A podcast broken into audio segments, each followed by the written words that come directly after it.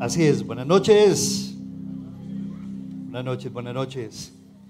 Mientras muchas personas eh, el año que viene y como termina este año, les trae un poco de perplejidad, les trae un poco de prevención, que será el año entrante con los nuevos impuestos y que será el año entrante con toda esta carga que se nos viene encima y que vendrá y mientras muchas personas esperan con estupor el año entrante, tú y yo lo que debemos esperar es que paz y buena voluntad, porque esa es la voluntad del Señor. Ese es el deseo, paz y buena voluntad. Y mientras muchos se desaniman y muchos se desesperan y muchos se ponen ansiosos y quizás algunos no tienen cómo celebrar como antes, nosotros esperamos todo lo contrario en el nombre de Jesús. ¿Sí lo creen o no? Eso hay que afirmarlo porque esa es la Navidad. Y con esto de fondo, este, este video, ¿les gustó el video? Se los, se los recomendamos. Superbook, YouTube, Superbook. Son historias hermosas. Es la narración de la escritura, lo más cercano en Coquito que podemos entender y cómo podemos aprender de las escrituras. Esto es algo hermosísimo, es de una manera eh, de recreativa maravillosa. No solamente es para los niños, sino que también es para los adultos. Pero cuando repasábamos este, este video, este Evangelio de Lucas, el capítulo 2, nos habla, quisiera, quisiera que fuéramos allá porque me gusta que, que, vayamos a la escritura, que fuéramos bien apegados a lo que dice el texto sagrado.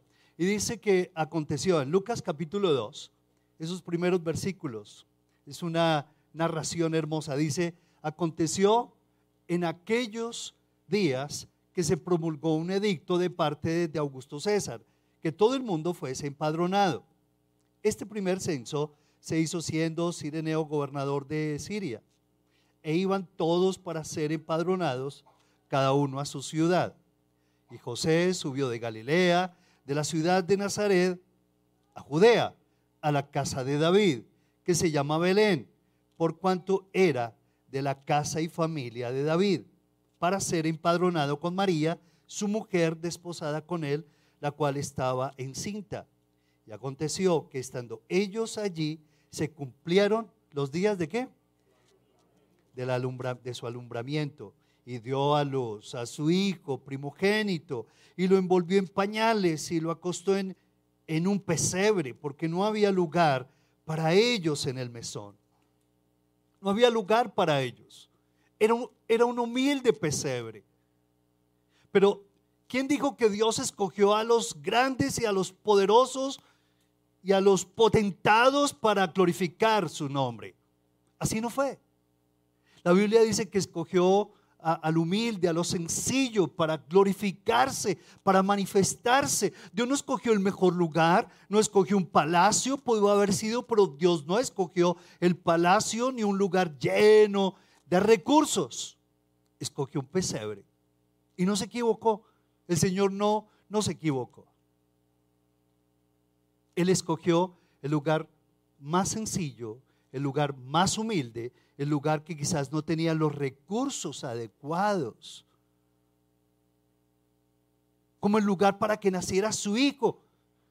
Pero Dios se glorificó de una manera extraordinaria. ¿Por qué? Porque el Señor quiere liberarnos de esas creencias erróneas. Muchos de nosotros pensamos que es el sabio, que es el rico, que es cuántas cosas. No, así no es. Dios se glorifica allí con, que, con el que es humilde de corazón, para vivificarlo, para levantarlo, para mostrar su gloria.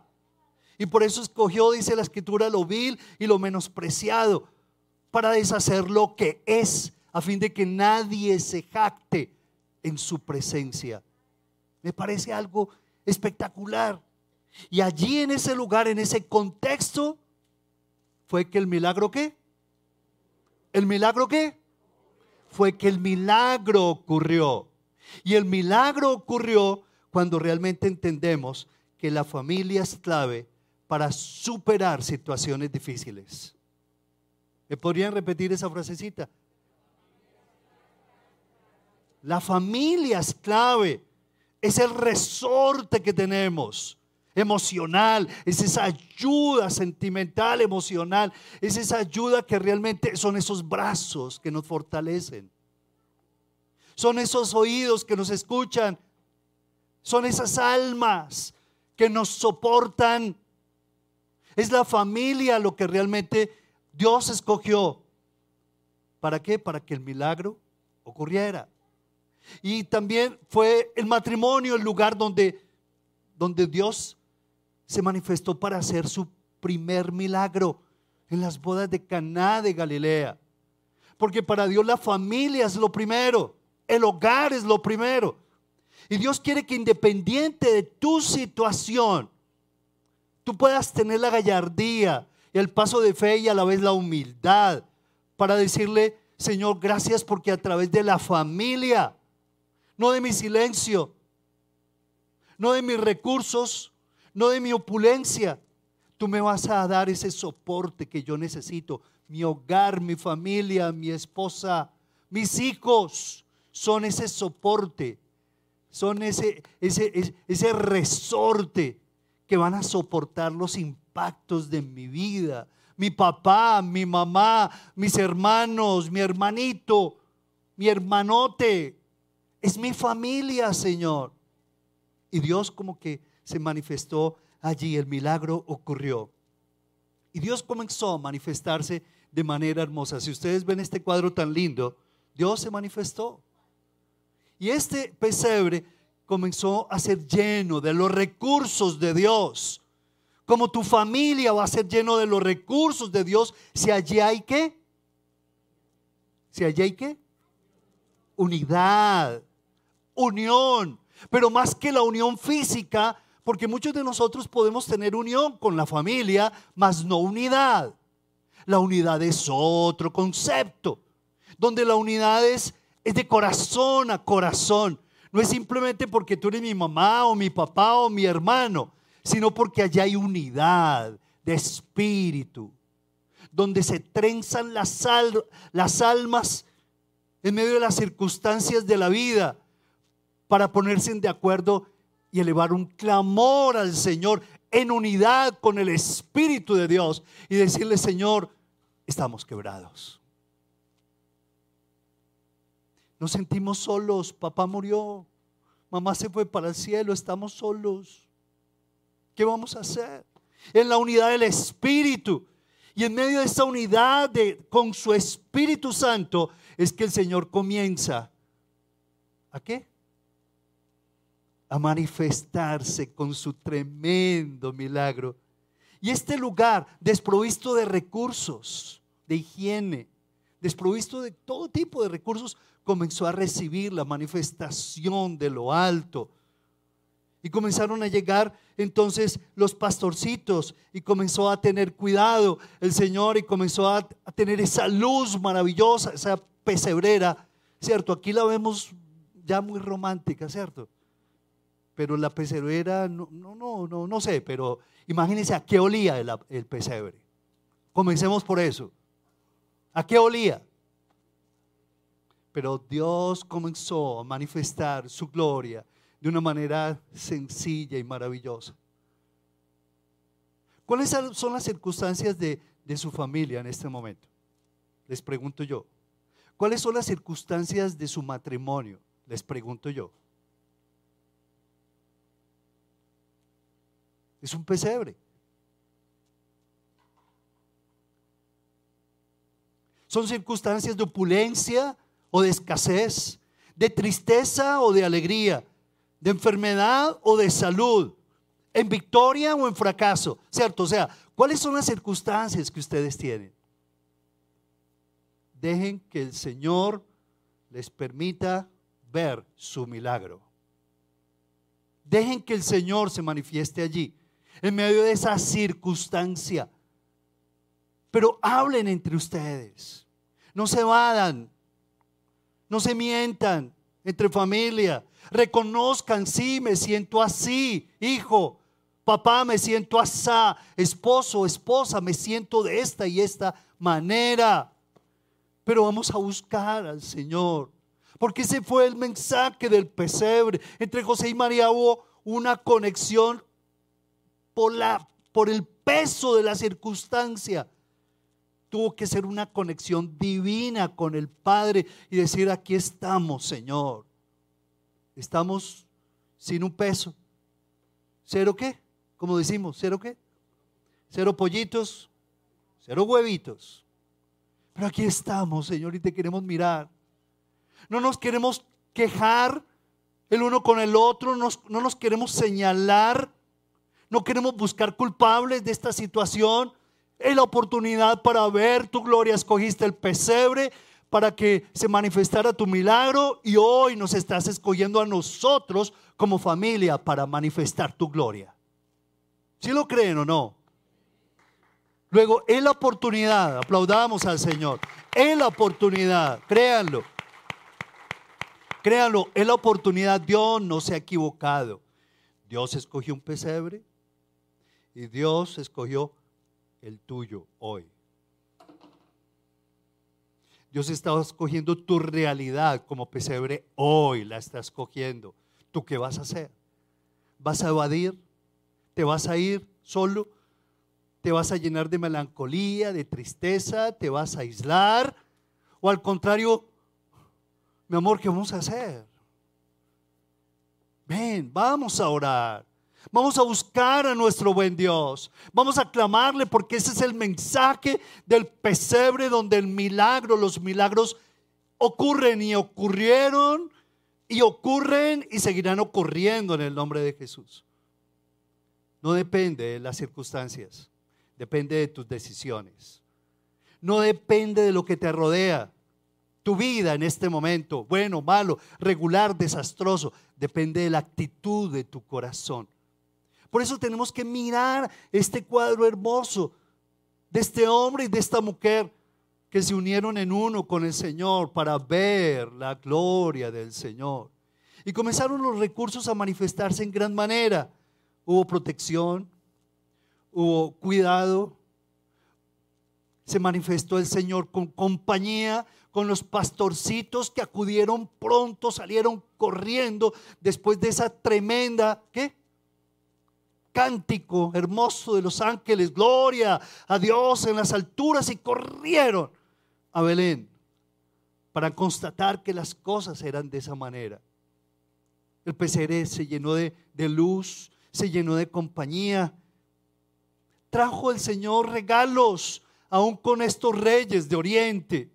¿Se manifestó o no se manifestó el Señor? Pero se manifestó comenzando desde un corazón contrito y humillado como el de José y como el de María. Y esta es una lección de mucha madurez, hijos de Dios. Porque se requiere madurez, madurez para arrodillarme y decirle, Señor, esta es mi situación, oh Dios. Esta es mi situación, Padre. Pero en vez de yo salir a correr, a huir, a evadir, a mentir, a aparentar, Señor, te voy a buscar. Y voy a tomar la iniciativa con mi esposa, con mis hijos. Seguramente no está tu esposa, seguramente no están tus hijos, seguramente no están todos los que quieren, pero la familia que tienes hoy en día, tu mamá, tu abuela, suficiente para decirle abuela, ven para acá. Mamá, venga para acá. Vamos a orar. Vamos a clamarle al Señor. El Señor no se equivocó en esta situación y no se equivoca con nosotros en esta situación que nos toca vivir hoy en día. Y Dios, así como les dio lo necesario a ellos para salir adelante, porque salieron adelante o no salieron adelante, salieron adelante. No he visto justo desamparado, ni su descendencia que mendigue pan. Hemos entendido que el justo no es por las obras de la carne que hace, porque, porque es muy bueno. El declarado justo en la Biblia es aquel que ha recibido a Jesucristo en su corazón, es declarado justo por lo que hizo Cristo por su vida en la cruz del Calvario. Ese es declarado justo. Y cuando yo me convierto en justo, dice, no he visto justo desamparado, ni su descendencia que mendigue pan. Pero muchos de nosotros como que nos imaginamos lo, más feo, que vamos a tener que mendigar pan, que vamos a tener que vivir de la caridad, que nos vamos a tener que arrimar a Perano, a Sutano. No, no, así no va a ser. Mientras unos están esperando un colapso, yo lo que estoy esperando es que el milagro ocurra en el nombre de Jesús. Así es. No, dependo del presidente Petro, ni del presidente X, ni el Y, ni el Z, ni las amenazas, ni los discursos, ni los anuncios, ni, ni los titulares de la prensa. No dependo de eso. Aquellos que están dependiendo de eso, la verdad es que la van a pasar bien mal. Bien mal. Y se van a amargar mucho. Y se van a perder de la Navidad como se la perdió Herodes. ¿Se la perdió o no se la perdió Herodes? No podía admitir que hubiera otro rey de los judíos, Jesús, y se llenó de amargura su corazón. Pero Dios se manifestó y el milagro ocurrió en el contexto de la familia. De nuevo me repiten la frase, o ya se les olvidó.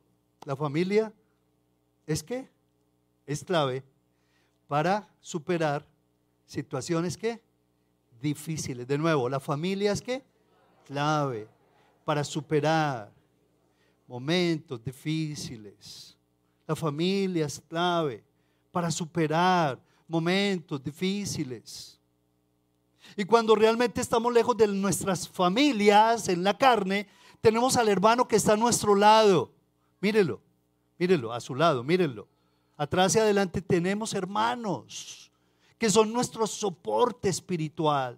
Son hermanos que nos podemos también ayudar y reunirnos entre los hermanos y tomar la iniciativa. Ve, vos que no, yo estoy solo aquí, mi familia X, Y, Z, estoy aquí trabajando. Camina para la casa, ven para la casa y nos unimos.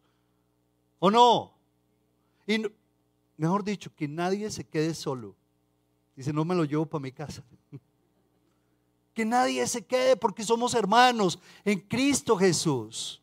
Y podemos compartir los unos con los otros. Pero no tenemos, no tenemos disculpa, porque el contexto de la familia para Dios es muy, pero muy importante el contexto de la familia. Y allí es donde el Señor se manifiesta en ese contexto. Ahora, hay otra idea muy importante de este pesebre, y es que dentro de ese contexto Tú eres el factor que trae bendición a los tuyos. ¿Cómo es? ¿Cómo es? Tú eres el factor que trae bendición a los tuyos. Tú eres ese, ese factor de bendición. Tú eres el factor de bendición. No es tan importante las circunstancias. Eres tú con tu iniciativa. Eres tú con tu iniciativa. Pero si te portas con tu familia indiferente, frío y con una actitud así. ¿Cierto? Y en la iglesia eres un aleluya, pero en tu familia eres con los brazos así, frío, mirando así. Creo que por ahí no es la cosa. ¿O sí? ¿Ustedes qué creen? ¿Cierto que no? ¿Tú eres qué? Factor. Tú eres el factor de alivio. Tú eres el factor de bendición. Porque eres portador de la luz de Jesús. Que te da pena. A todos nos da pena tomar iniciativas. Pero ¿qué le hace? Esa es la vida de fe. Y papá, mamá, vamos a orar. Y este muchacho, no, papá, mamá, vamos a orar. Vamos a orar. Hay que tomar iniciativas, hacer una carta. ¿Qué te duele hacerle una carta a tu mamá, a tu hermano con el que estás bravo, resentido? Y decirle, mira hermano, te mando esta carta. No tengo más nada, pero para mí es algo importantísimo. Dame el regalo de reconciliarme contigo. Quiero reconocer mi pecado, me, me alejé de ti este, estoy resentido contigo, perdóname. La familia Pero tú eres el gran factor de bendición porque a partir de tu vida inicia la salvación para todos los tuyos. Eres tú ese factor de bendición. A través de ti, a través de alguien, se tiene que incendiar ese motor de la salvación de tu papá, de tu mamá, de tus hermanos, de tu hermana, de tus primos, de tus vecinos, del que sea, a través de alguien, a través de alguien. Y tú eres ese alguien, porque eres hijo de Dios. Tú no te puedes quedar indiferente, frío y apático, no. Dios te escogió de esa familia para que tú llevaras luz y bendición y vida, vida, vida nueva a tu familia. Tú eres un factor de bendición. Tú no puedes quedarte inerte allí, ¿cierto? Como uno más. No, no eres uno más. Tú eres el factor de bendición a través del cual llega la salvación a cada uno de los miembros de tu familia. Y eso es algo que, que, que, que no se puede cambiar ya. Dios te escogió. Para eso estás aquí. Para eso Dios te llamó y te escogió para que tú fueras el iniciador de un cambio, de una revolución. Y el que va a tomar la iniciativa, ¿quién es? Soy yo, dilo, dilo, soy yo. En el nombre de Jesús, declaro que voy a tomar la iniciativa. Y esa es una iniciativa de reconciliación porque la escritura dice que el Señor nos llamó para ser esos embajadores en medio de este mundo. Luego, tú eres el factor de bendición para la familia. No importa las circunstancias. Tú puedes orar por el enfermo, tú puedes orar por el desprotegido, tú puedes orar por tu papá, por tu hermano, tú puedes orar aunque seas el menor de la familia, aunque seas la ovejita negra. En el nombre de Jesús, ahora, por la sangre de Jesús, eres la ovejita blanca para la gloria de Dios. y tu testimonio puede romper las tinieblas que hayan a tu alrededor luego. Ahora, hay una lección también que debemos aprender en, en este tiempo. Y es que dale la oportunidad al Señor. Si tú le das la oportunidad al Señor haciendo lo que es debido, el milagro va a ocurrir. Pero dale la oportunidad al Señor para que se glorifique. Sal de tu cascarón, sal de, tu trinchera, porque aún en nuestras familias y hogares vivimos muchas veces atrincherados, ahí construimos una coraza alrededor de nosotros donde como que no somos vulnerables. Y tenemos que salir de esas trincheras. Y, tenemos que salir de esos, de esos lugares fríos, a veces oscuros, de esas esquinas y tomar la iniciativa para que el Señor se manifieste. Y le doy la oportunidad al Señor para que, Señor, inicie la salvación en mi familia. Ahora, hay algo que es muy importante. Todo esto inició cuando, póngale cuidado lo que les voy a decir. Todo esto inició cuando María, María, María recibió el trato de Dios y lo aceptó. Independientemente de José. Y prosigo. Todo esto comenzó cuando independiente de María, José recibió el trato del Señor y lo recibió. Los dos recibieron un tratamiento diferente. Primero, el Señor a quien llamó, María. Recibió el trato de Dios, ¿o no? ¿Y María qué le dijo? Aquí estoy, Señor. ¿Y aquí la qué? ¿Y aquí la sierva de Dios. ¿Me escogiste? No me siento digna. Me llamarán bienaventurada todas las generaciones. Heme aquí. Listo. Pero asimismo José que tuvo sus dudas de María, recibió un trato del Señor José al margen de María. No sé si me están cogiendo la idea. Esposos, esposas, señoras, señores, hijos, hijas, Dios tiene un trato para cada uno. Muy diferente. Dios tiene un trato para tu papá, diferente, un trato para ti como hijo, distinto para ti esposo y esposa. Pero los dos recibieron el trato de Dios y qué? Y no se negaron, lo aceptaron. La una por su lado y el otro por el otro. Ahí comenzó el milagro. Y esa unidad comenzó a desatar un, ¿qué? Un milagro espectacular donde Jesús, el Salvador Emanuel, Dios con nosotros, nació de este pesebre, en este pesebre.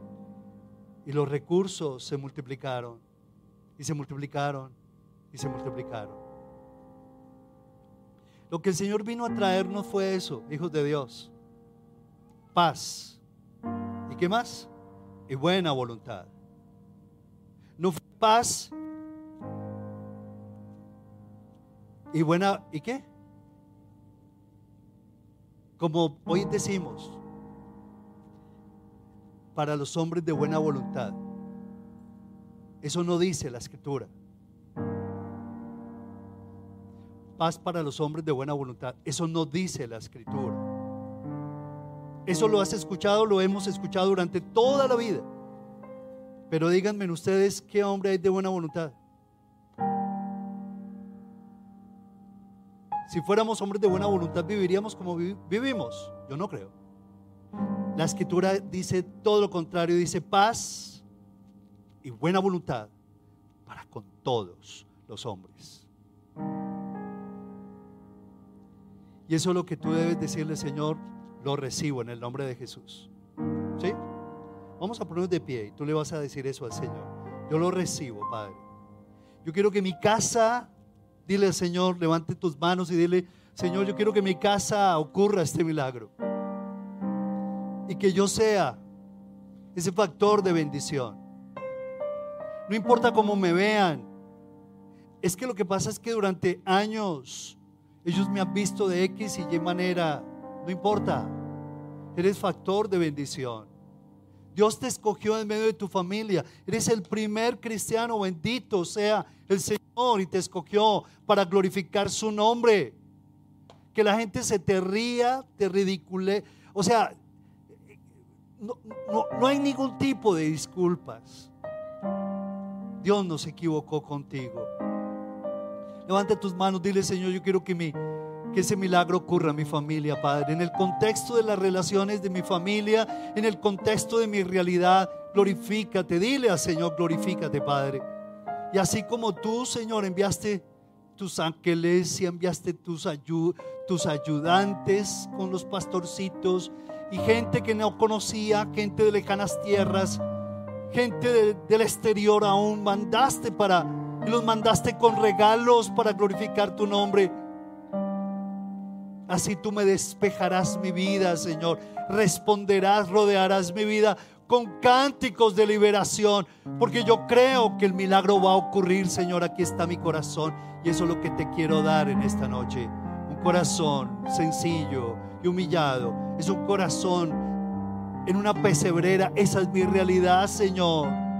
Estoy viviendo en este pesebre donde hay malos olores, quizás donde no hay comodidad, la comodidad adecuada. Pero tú, Señor, convertiste un lugar inadecuado en un lugar perfecto para traer la salvación al universo, Señor. Porque tú todo lo suples, Padre. Porque tú, todo lo llenas. Eres la plenitud de aquel que lo llena todo en todo, Señor. Eres lo que mi alma necesita. Eres lo que mi corazón me llena, Señor Eres bendito Rey, la belleza, el cántico nuevo. Pones en mí un nuevo querer como un nuevo ser, Señor. Eres la fuerza para mis huesos. Eres, Señor, luz para mis momentos de tinieblas. Eres, Señor, esperanza donde yo no la encuentro, Espíritu Santo. Gracias porque tú estás aquí en medio de nosotros, Señor. Y como poderoso gigante te quieres mover, bendito Rey. Yo quiero abrir mi corazón para ti. Dile, abro mi corazón para ti, Señor, y asumo que esta es la oportunidad. No para buscar situaciones perfectas, pero sí para que encuentres un corazón dispuesto para ti, Señor. Bendito seas, Padre Celestial. Alaba, alaba y bendice al Señor. Dile gracias porque este es el mensaje del pesebre, Señor. Oh Dios, santo eres tú, Padre. Señor, hoy quiero tomar esa iniciativa, muéstrame, Señor. Y si están allí juntos en familia o si estás solo, dile Espíritu Santo, muéstrame cuál es la situación, por difícil que sea, que debemos afrontar como familia. Quizás los, la estoy evadiendo, la estoy escondiendo, pero así como José y María no la evadieron ni la escondieron, sino que se unieron en oración, en esta unidad del Espíritu es la oportunidad para que tú hables con tu esposa, con tus hijos, con tus hermanos. Y para que en la unidad del Espíritu busquen la guía y dirección del Señor. La Navidad es romper miedos, temores y atreverse a lo sobrenatural. Es romper esa vida que siempre ha dependido de de cosas de afuera. Y es comenzar a buscar la gloria del Señor. Muchas gracias te damos, Dios mío. Alabemos y bendigamos a Dios. Que seas tú, Espíritu Santo, tomando el control y que tu ayuda venga desde tu santuario. Bendice, bendice, alma mía, Jehová.